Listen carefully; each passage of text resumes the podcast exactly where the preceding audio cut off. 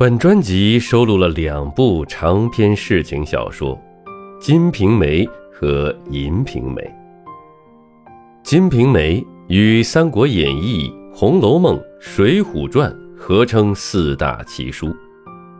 小说以《水浒传》中西门庆与潘金莲的故事为线索，展示了官僚、富商、恶霸三位一体的反动势力代表人物西门庆勾结官府。横行乡里、蹂躏妇女的种种劣迹，并描写了西门庆家一妻四妾及婢女的勾心斗角、互相陷害和尔虞我诈。小说借宋之名写明之实，直斥时事，真实的暴露了明王朝中后期中上层社会的黑暗腐败，揭示了封建家庭制度、婚姻制度的不合理。和这群醉生梦死之徒的不可救药。在艺术水平上，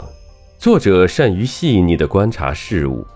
既从日常生活细节里记录了人物的生活面貌，又从人物的利害关系中记录人物的精神面貌，追求客观效果，体现艺术真实，不愧为世情长篇小说的开山之作。小说还善于刻画人物，